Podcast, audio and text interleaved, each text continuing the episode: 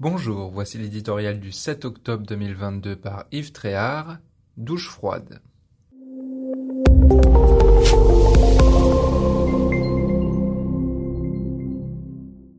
On aurait dû se méfier du retour des pattes d'éléphant. Car les années 1970, c'est aussi le choc pétrolier, l'inflation et, dans notre pays, qui n'a pas de pétrole mais des idées, la chasse au gaspillage. Tout ce que nous connaissons aujourd'hui avec quelques variations tout de même. À la télévision, les programmes ne s'arrêteront pas à 23 heures. Et sur le petit écran, on n'avait pas vu apparaître il y a 50 ans, en plein après-midi, messieurs Chirac ou Barr, les deux premiers ministres du président Giscard d'Estaing, nous conseillaient de prendre des douches moins chaudes et plus courtes. Ce que fit hier Elisabeth Borne, flanquée d'une escouade de ministres. L'époque a effectivement bien changé. La communication politique aussi. Pour un oui ou un non, nos gouvernants s'incrustent désormais dans notre intimité afin de nous faire la leçon.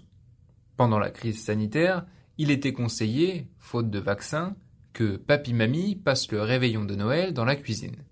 Avec la pénurie d'énergie actuelle, col roulé et doudoune sont à présent chaudement recommandés par le ministre de l'économie. Le chef de l'État lui-même, vêtu d'un modèle de couleur noire, en fait la publicité. Le ridicule le dispute à l'humiliant. L'infantilisation bat son plein. Certes, les temps sont durs, mais est-ce ainsi qu'on en appelle le plus efficacement aux économies?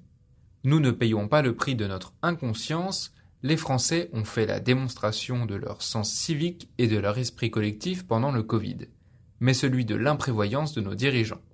La crise énergétique, comme la crise climatique que nous traversons, étaient toutes les deux prévisibles. Aussi la question ne devrait-elle pas être de savoir si notre pays est susceptible de passer l'hiver sans se serrer la ceinture? Sacrifié sur l'autel de marchandages électoraux et d'opinions idéologiques inconséquentes, notre capacité nucléaire, fleuron de notre industrie, aurait dû en grande partie nous protéger des vents mauvais et nous éviter d'exposer notre économie à un régime de décroissance. Quelle douche froide.